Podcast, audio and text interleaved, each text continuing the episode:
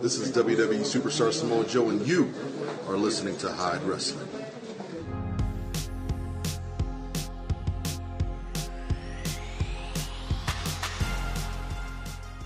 Bienvenidos seas al Imperio. Mi nombre es Jorge y te doy la más cordial bienvenida a High Wrestling Stories, tu podcast en donde revives las historias más impresionantes del mundo del wrestling. Y es un gusto tenerte aquí de nueva cuenta. Este es el segundo podcast en el especial de WrestleMania. Así es, dos días de WrestleMania, dos podcasts. El día de ayer hablamos de Rey Misterio y espero que haya sido de tu agrado. Espero que te haya gustado. A mí me encantó. Así que bueno, este es el segundo. Vamos a hablar sobre The Undertaker porque WrestleMania y Undertaker son dos palabras que jamás se pueden separar. Pero además de eso, The Undertaker es impresionante, es especial. No solo es la racha, es una carrera extremadamente larga, ya casi 30 años, de la cual este sirve como un pequeño homenaje para ese hombre, Mark Holloway, como un agradecimiento, diciendo que es el luchador favorito de muchos, incluyéndome a mí, es mi luchador más más favorito de todo el tiempo. Ya sé que antes había dicho que John Cena, pero eh, actualmente, por así decirlo, o desde hace tiempo, empezó a ser The Undertaker. Así que no hagamos esta intro más larga y vamos a comenzar, ¿no?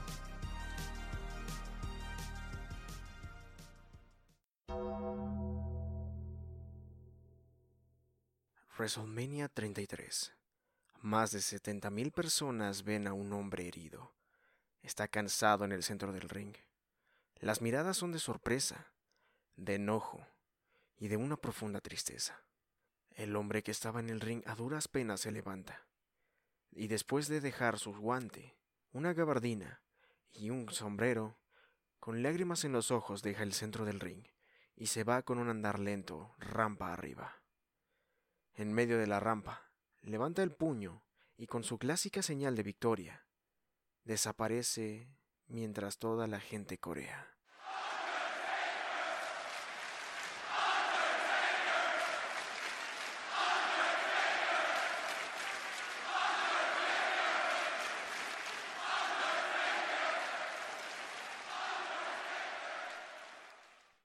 Sin duda alguna es un momento emotivo y bastante triste que para nosotros, los fanáticos de la lucha libre, parecía sería el fin de una larga carrera de la cual empezamos a vivir cuando algunos éramos niños y parecería que jamás terminaría. Si de por alguna casualidad tú no conoces al hombre del cual estoy hablando, entonces siéntate y ponte cómodo porque te voy a contar una leyenda que empezó hace casi 30 años, en el año 1990 pero primero, te explicaré unas cosas. Cuando recién comencé mi proyecto de Hyde Wrestling en Twitter, antes del podcast eh, cometí un grave error. En un tweet comenté que las historias a veces no eran tan importantes para la lucha libre. Claro, después de escribir esto me di cuenta del enorme error del cual estaba. Pues meses más tarde haría este podcast, el cual se trata de revivir las historias más grandes del mundo de nuestro deporte espectáculo. En la lucha libre, las historias son diferentes. Son diferentes a cualquier otro tipo de representación de la cual te puedas imaginar. ¿Pero por qué? Es simple, por la manera en que el tiempo influye en el mismo.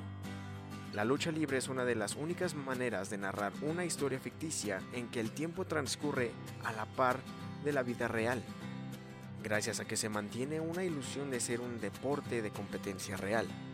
Entonces, solo se puede realizar en tiempo real.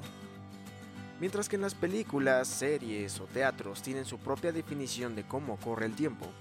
En un ejemplo sencillo, mientras en la película Endgames, después de que los Avengers decapitan a Thanos, ponen una cortinilla de que pasan cuatro años y ahora están en el 2022.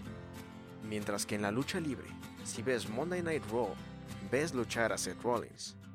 Y después en la siguiente semana regresas a ver Raw y vuelves a ver a Seth Rollins. Para él habrán pasado 7 días tanto como para ti como para el personaje Seth Rollins, haciendo de este personaje ficticio alguien que vemos crecer y envejecer junto a nosotros. Algo que vuelve esto muy genial y muy especial pues se tiene la ilusión de que vemos un universo de personajes impresionantes y personalidades únicas justo en nuestra realidad. Completa diferencia con el universo Marvel, por ejemplo, del cual pues no tenemos en la realidad a Spider-Man o a Thor. Puede que para ti esto suene algo raro, o que no sea la gran cosa, pero es la base de las historias tan épicas y conmovedoras de las cuales nosotros los fans amamos de este deporte espectáculo. Vale, teniendo esto en mente, regresemos el tiempo a 1990.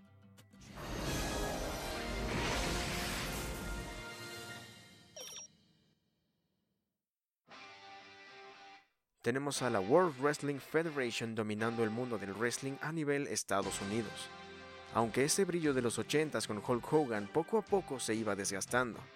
Así que los creativos de la empresa tendrían que intentar de todo para recapturar a la audiencia.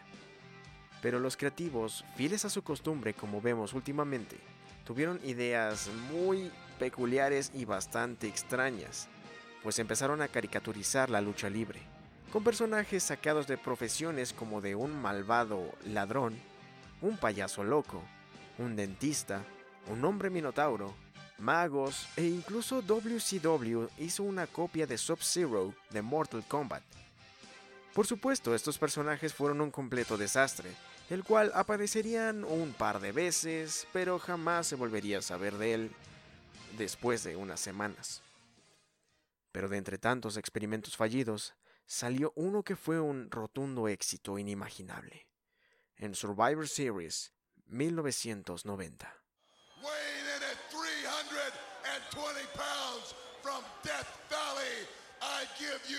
Weighing in at 320 pounds from Death Valley, I give you The Undertaker. the Undertaker, the mystery partner is now revealed. I never heard of Oh, take a Holy cow! Look at the size of that ham hock! La mirada del público es auténtica sorpresa y terror. Y no es para menos. Un hombre de dos metros y 3 centímetros, con una gabardina y un sombrero de enterrador se acercaba lentamente mientras escuchaba una tétrica melodía de marcha fúnebre tocada en órgano. Pero vale, un personaje más inspirado en profesiones y pensarás. Pues sí, pero este era completamente diferente a los demás. La manera en que el hombre muerto camina, actúa y ataca, ¿no te parece algo familiar? es porque realmente está inspirado en Michael Myers, el asesino clásico de las películas de terror Halloween de 1978. Podrías atacarlo, darlo en derechazo, pero nada parece surtir efecto. No muestra dolor, no se doblega, nada. Pero si te esforzabas al máximo y parecía que por fin habías dañado al enterrador como para dejarlo en la lona, siempre se levantaba en su clásico setup, al igual que Michael Myers, y regresaba reenergizado en el combate, como si todo lo que hubieras hecho antes hubiese sido en vano, dándonos la apariencia de ser alguien indestructible y paranormal, algo que le daba un toque único y de auténtico terror a The Undertaker. Este es el personaje The Undertaker. Puede sonar como una simple parodia que debió morir después de 1990, pero contra todo pronóstico, funcionó y perduró. Pero, ¿por qué fue así? funcionó por el mismo Mark Calway. Verán, para la lucha libre, un personaje bueno es vital para los luchadores. Es su identidad ante el público. Es la manera que hablan, la manera que caminan, la que interactúan con el público e incluso sus movidas y su música en el ring. Pero el señor Calway hizo hasta lo más impensable con su personaje. Se adhirió a él 24/7 eran muy pocas las veces que podrías ver al señor Calloway fuera de personaje de The Undertaker. Pero además de eso, obtuvo la ayuda de su manager.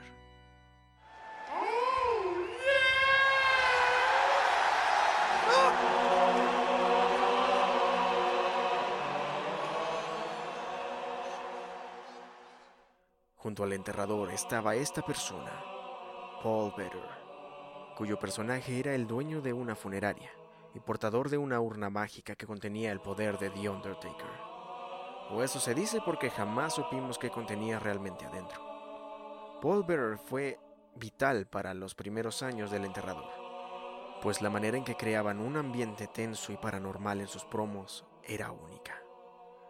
Pero lamentablemente, Paul Bearer falleció en 2013. Que estés descansando en paz, Paul. Tu aporte en la carrera de The Undertaker siempre permanecerá viva en la memoria colectiva de nosotros los fanáticos de la lucha libre.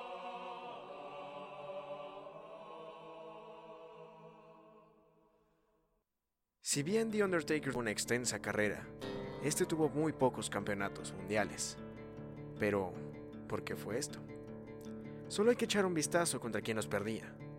A excepción del primero que lo perdió contra el señor Ego Hulk Hogan, siempre perdía los campeonatos con luchadores jóvenes, como Bret Hart, Stone Cold, The Rock, Edge o Chris Jericho.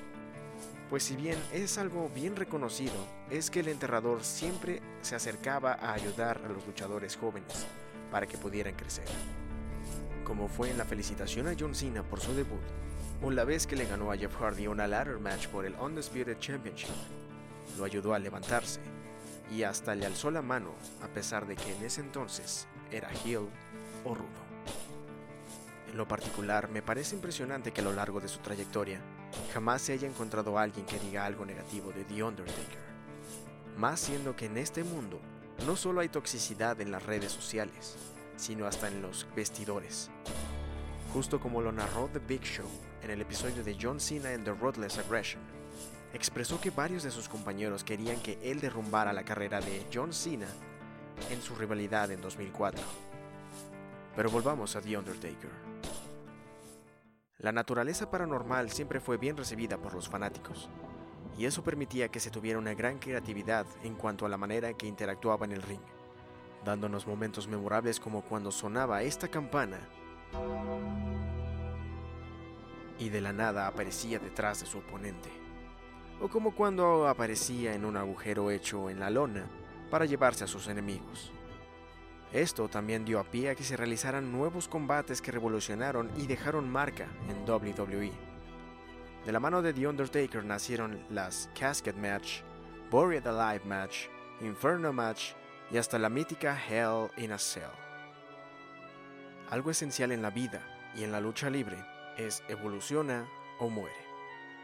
Pues así fue con The Undertaker y sus múltiples personalidades no siempre fue ese enterrador del viejo oeste, medio zombie con poderes mágicos que por alguna extraña razón se volvió luchador.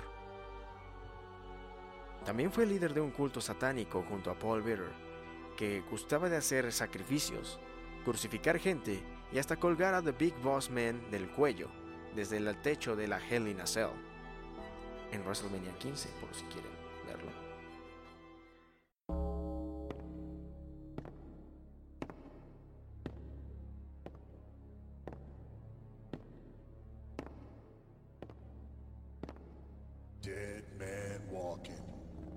Después de esto, de la nada se le fue lo satánico y lo paranormal, volviéndose un rudo motociclista que entraba con la canción Rolling de Limp Bizkit. Era de esos motociclistas que podías encontrar en un bar en medio del desierto y te daría una tremenda paliza si tocaba su moto. Este personaje le fue más cómodo a The Undertaker, pues era la personalidad real de Mark Calloway hecha luchador. Pero todo cambió cuando el Survivor Series 2003, en una Buried Alive match, entre Vince McMahon y The Undertaker, su medio hermano Kane intervino, ayudando a Vince McMahon a enterrar, literal, al motociclista. Kane clamaba que ese no era su hermano, que el verdadero The Undertaker era el ser paranormal, fuerte y un monstruo, no esa persona humanizada y blanda en la que se había convertido. The Undertaker desaparecería hasta WrestleMania 20, en donde todo comienza de nuevo. Ese era el eslogan del evento, pero así también fue para The Undertaker, quien regresó a ser ese enterrador que no sentía dolor ni se inmutaba ante nada, vengándose de su hermano, Kane, que no creía que fuese real que el hombre que enterró meses atrás estuviera frente de él. Y hablando de WrestleMania, los años pasaban, unos se iban y venían nuevas caras, pero The Undertaker hasta la fecha sigue estando vigente. Puede que muchos fanáticos no sigan las funciones de WWE semana a semana, pero sí les aseguro que existe bastante gente que regresa en WrestleMania solo para ver qué sucede con The Undertaker. Y esto era gracias a la racha. WrestleMania es el evento anual más grande de la lucha libre a nivel global. Es la vitrina de los inmortales. Incluso muchos lo han llegado a comparar con el Super Bowl la World Series del béisbol o incluso con la final de la Copa del Mundo. Pues imagina que un equipo gane todas esas finales por muchos años seguidos. Pues The Undertaker obtuvo una racha de victorias en WrestleMania, y desde WrestleMania 18 se empezó a mencionar esto, tras vencer a Ric Flair y obteniendo su 10 y 0. Pero el objetivo de acabar con la racha nació en WrestleMania 21, de la mano del asesino de leyendas y joven Randy Orton. A partir de ese momento, se empezó la leyenda y la teoría de que aquel que lograse vencer a The Undertaker sería inmortalizado en la historia. Pero por supuesto, no sería nada sencillo. The Undertaker se volvería aún más fuerte e invencible. Cada que lo tenían a punto de derrotarlo, se levantaba y lanzaba una mirada asesina como al principio mencioné, inspirado en Michael Myers, dándonos así una enorme calidad de combates en el show más importante, como lo fue en su combate contra Shawn Michaels en WrestleMania 25, la mejor lucha en la historia de WWE.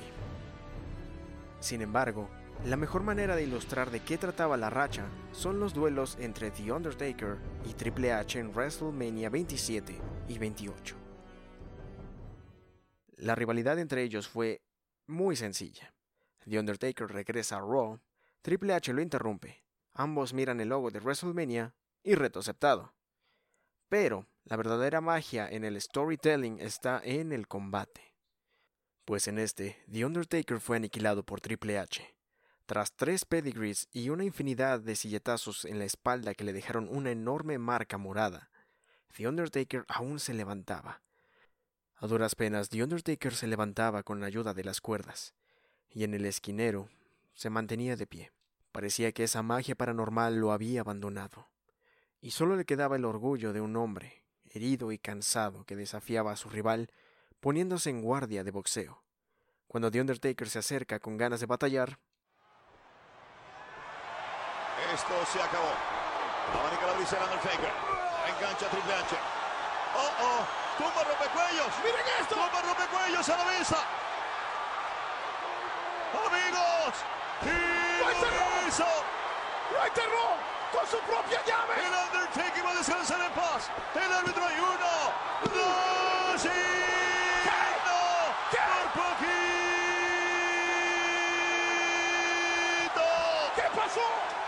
¿Qué pasó? Triple H se aleja muy espantado del cuerpo de The Undertaker. No lo puede creer. Parecía que estaba vencido. Parecía ser solo un humano más. Pero no fue así. De nueva cuenta, esa magia paranormal que envolvía al personaje y le hacía ver como algo más allá, regresó. Y le dio fuerza suficiente para levantarse de esa cuenta de tres, una vez más. Triple H no sabía qué hacer. Estaba asustado y desesperado. Lo que se enfrentaba no es humano, realmente parece algo más, así que solo queda como última opción su arma favorita, el mazo. Cuando te enfrentas a Triple H y éste sacaba su mazo, sabías que él realmente te quería hacer daño, que realmente quería aniquilarte, y allá va. Con mazo en mano, se le queda mirando al Undertaker que seguía en el suelo, cuando de repente contraataca, el Undertaker saca su último recurso, The Hell's Gate, las puertas del infierno, la llave de rendición que con su propio fémur en la garganta de su rival le corta la respiración. Poco a poco un Triple H se va apagando, sigue luchando para tratar de salirse desesperadamente, toma su mazo para intentar golpear a The Undertaker y zafarse, pero es demasiada la presión en la garganta que se queda sin oxígeno, se está quedando sin energías, se le cae el mazo de la mano a Triple H. El juego. Hay mucho punto honor en él. Obviamente no va a admitir que no puede soportar más el castigo, amigos, y esto puede terminar muy mal para. Aprieta Undertaker. El árbitro prácticamente le está rogando que diga algo. Se acabó. Y decide detener la lucha el árbitro, amigos. Wow. Esto significa que continúa la racha invicta del Undertaker. 19 y 0. Dijo Triple H. O moriré intentándolo. Y así fue. Triple H caería desvanecido ante The Undertaker, perdiendo el combate en un simple descuido.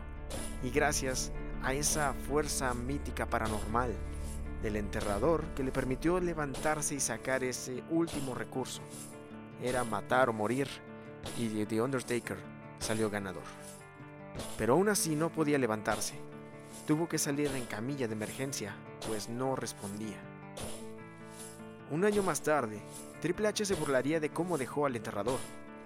Puede que él no haya ganado el combate, pero habría terminado con The Undertaker, quien no había dado señas de vida, sino hasta que Triple H se burló de eso, siendo ahora el enterrador quien retase a Triple H en un combate en WrestleMania.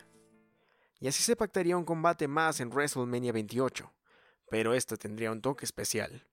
Hell in a Cell, con Shawn Michaels, el hombre que The Undertaker retiró dos años atrás y mejor amigo de Triple H, como referee especial. El combate fue impresionante, algo demasiado espectacular. Los dos se habían castigado con todo, y de una manera tan brutal que aparecían marcas como pequeños cortes y grandes moretones en la espalda de ambos luchadores. Shawn Michaels también fue víctima de los ataques en este duelo, pero era más el daño psicológico para el chico rompecorazones al ver a estos dos luchadores castigarse con todo. Se notaba en su rostro y en su lenguaje corporal que estaba pasando por mucho estrés mientras oficiaba este combate. En un momento, The Undertaker levanta Triple H, pero este se baja. Se le escapa Undertaker. ¡Patada de Michaels en la mandíbula! ¡Patada puede ser, no puede ser. No, lo van a no. cubrir. La cuenta no. Todavía no llega a tres. Increíble, le sacó música a la quijada del enterrador. Finalmente Triple H le hace una de sus movidas. Eso es un ser fenomenal. Eso es algo nunca antes visto. Eso es el Undertaker, Carlos Cabrera. Ni con trampa. Marcelo Rodríguez me robó la línea. Estaba a punto de escribir algo así. La arena se vuelve loca. Shawn Michaels se lamenta y poco a poco empieza a perder la cordura. Más adelante en el combate, ambos luchadores intercambian golpes. El público abuchea y aplaude a su favorito. Uno a uno, tú me das, yo te doy. Cuando de repente Triple H sorprende. Escapa el peligro del juego, patada a la zona media. Para el lo engancha. Otro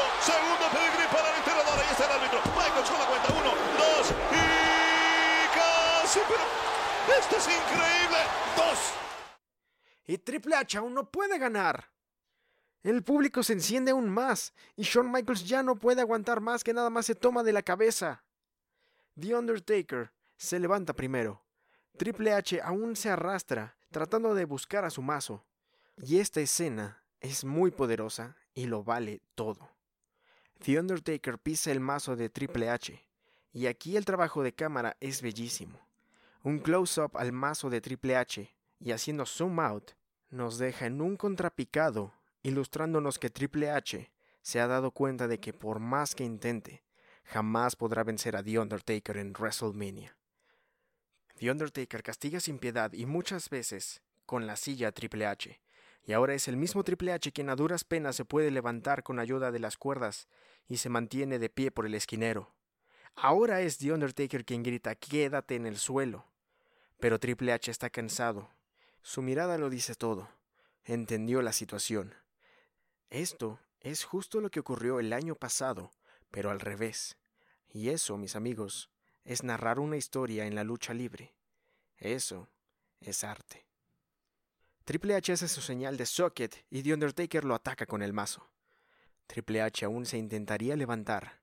Está de rodillas ante el enterrador, pero The Undertaker solo le deja en claro, con una señal, que todo se ha acabado para él.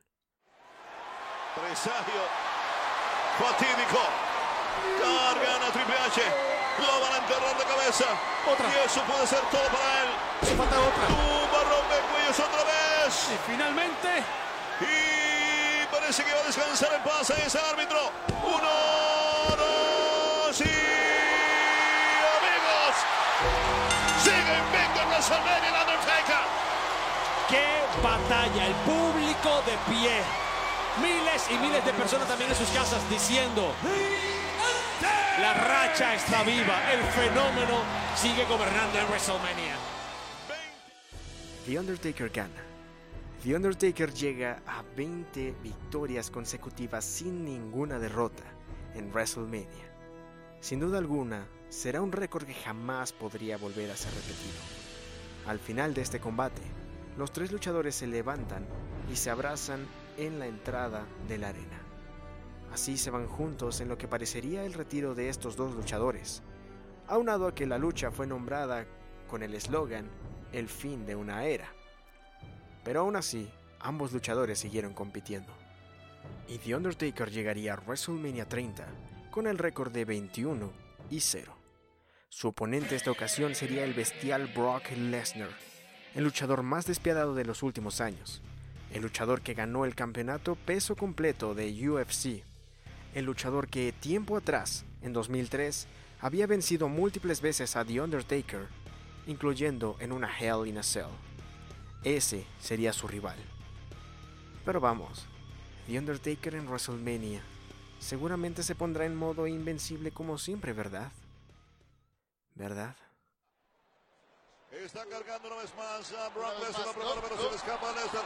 Lesnar trata de hacer No, la no, carga, no. Undertaker, cuidado. ¿Qué? Lo cambia de hombro, lo prepara, lo tiene. Buscando el F5. Busca el F5, Brock Lesnar. ¡El tercero! El tercero para el Undertaker, amigos. Es un tercero. va a ser todo. Uno, dos. Más, Y, ¿qué? amigos, acaba de terminar la racha. ¿Qué pasó? ¿Qué pasó? ¿Qué pasó? ¿Qué pasó? ¿Qué pasó? ¿Algo pasó? ¿Algo pasó? Algo sucedió. ¿Qué pasó? No sé. Pensé que era tres.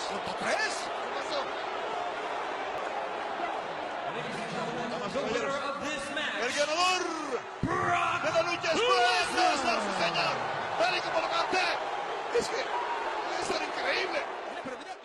Toda la situación fue confusa. Ni los comentaristas ni el público se lo podían creer. El ambiente en la arena es un silencio absoluto. Todos los presentes y también quienes estaban viendo el stream se les había roto el corazón. Yo recuerdo estar viendo ese combate en vivo y juro que vi el brazo de The Undertaker levantarse en la cuenta de dos cosa que viendo en la repetición jamás pasó. Personalmente, me negaba a creer, con lágrimas en los ojos y el corazón verdaderamente roto, que la racha había sido cortada de una manera tan abrupta. Ni siquiera la victoria de Daniel Bryan me animó más tarde esa noche. Principalmente porque se vendría lo que nadie quería que pasara. En el fondo sabíamos que vendría el principio del fin de la historia de The Undertaker. En los años siguientes, todo parecía volver a la normalidad. The Undertaker regresaba a WrestleMania y había ganado sus siguientes dos combates. Todo parecía felicidad. Y así regresamos al principio de este podcast. WrestleMania 33, evento principal. Roman Reigns contra The Undertaker, mano a mano. En el combate, Roman Reigns es inmensamente más rápido y más fuerte que The Undertaker, y a este se le ve que le cuesta trabajo llevar el ritmo con el que lucha The Big Dog, hasta que algo sucede. The Undertaker trata de levantarse de esa manera tan característica, pero ya no puede. Es demasiado el cansancio que tiene, que colapsa cayendo de nuevo a la lona. Esto para mí fue muy duro de ver tras años y años de verlo realizar el mismo movimiento que simbolizaba quién era y ese poder paranormal que le daba un segundo respiro para acabar con sus rivales, ahora simplemente se ha ido. Después de todo, The Undertaker es humano y muy profundo, en lo muy profundo, sabía que este sería el fin de mi luchador favorito. Oh, huge spear into the heart of The Undertaker. And Roman The Undertaker at WrestleMania with a Here is your thunderous winner, spear. Roman Reigns. My God, what a physical matchup. Roman Reigns gana, pero simplemente se va sin pena ni gloria. Todos los ojos estaban puestos en The Undertaker, quien después de mucho esfuerzo se levanta para abandonar sus guantes, su gabardina y su sombrero en el centro del ring. Mark Calloway le decía adiós al personaje que tanto le dio en su vida, Aquel personaje parodia de una profesión que no debía durar más allá de unas cuantas semanas, finalmente decía adiós después de más de 25 años de carrera. Y sí, seguramente te estás pensando, ¿de qué me estás hablando? Si The Undertaker ha regresado a luchar después de eso. Vaya, incluso estamos esperando esta noche una lucha contra AJ Styles en WrestleMania. Pues sí, tienes razón. Pero revisa la historia de sus rivalidades posteriores a este WrestleMania. Ya tienen un toque más personal. Incluso en esta rivalidad con AJ Styles ya lo llaman por su nombre real. Simplemente se perdió la identidad del personaje The Undertaker para abrir paso a Mark Calloway. Y no digo que eso esté mal, al contrario, eso es muy bueno. Pero para mí, parece un capítulo diferente a la historia del enterrador. Y no sabemos cuánto más quedará de Mark Calloway en el ring. Pronto llegará ese momento el que nadie quiere que llegue. Pero cuando llegue, la historia de The Undertaker, sin lugar a dudas, se volverá la más legendaria en la historia del wrestling.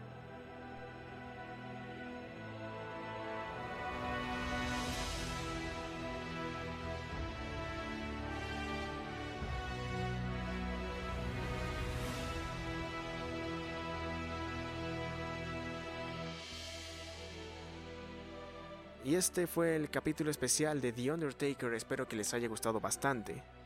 Como les dije, es mi luchador favorito.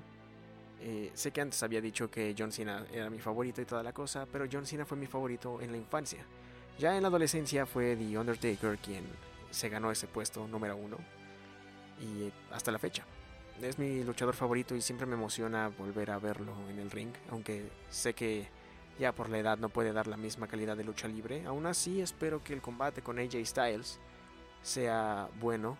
Tienen, así que tienen cómo hacer una lucha épica sin necesidad de, vaya, de esforzarse demasiado, ya que será una lucha cinemática.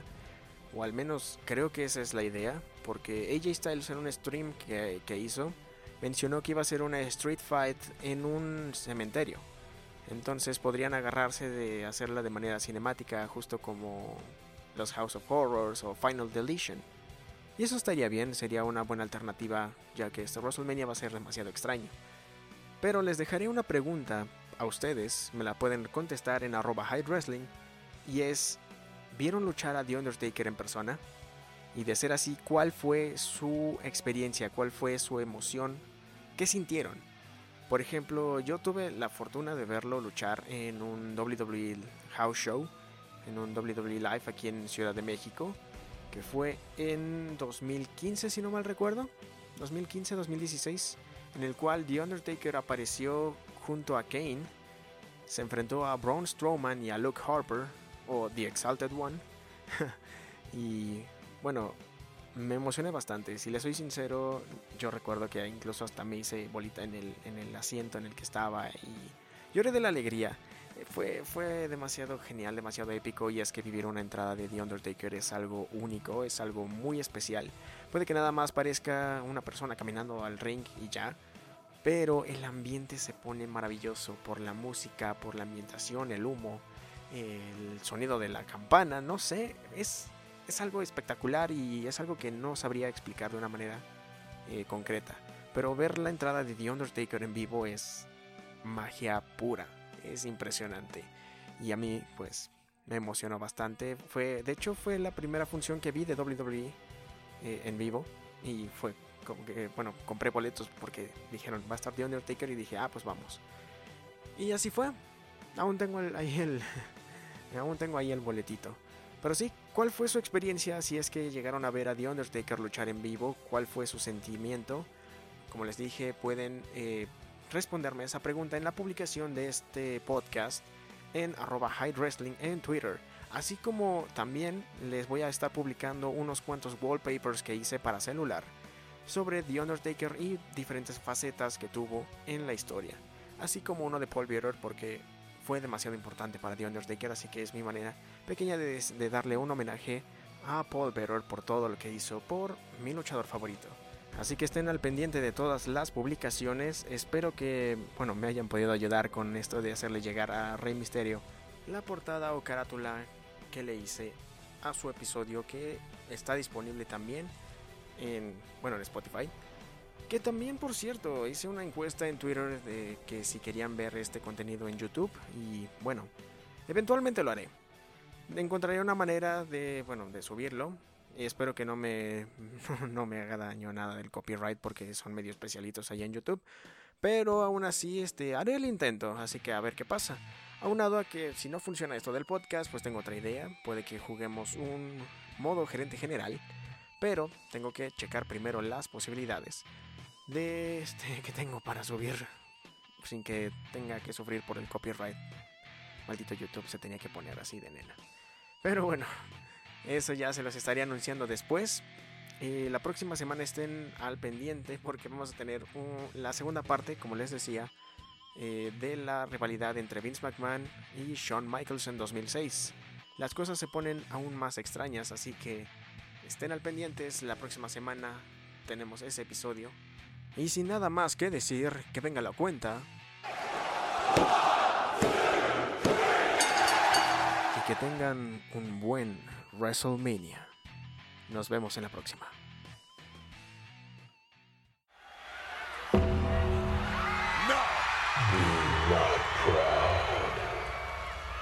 The spirit of the Undertaker lives within the soul of all mankind. I will not rest in peace.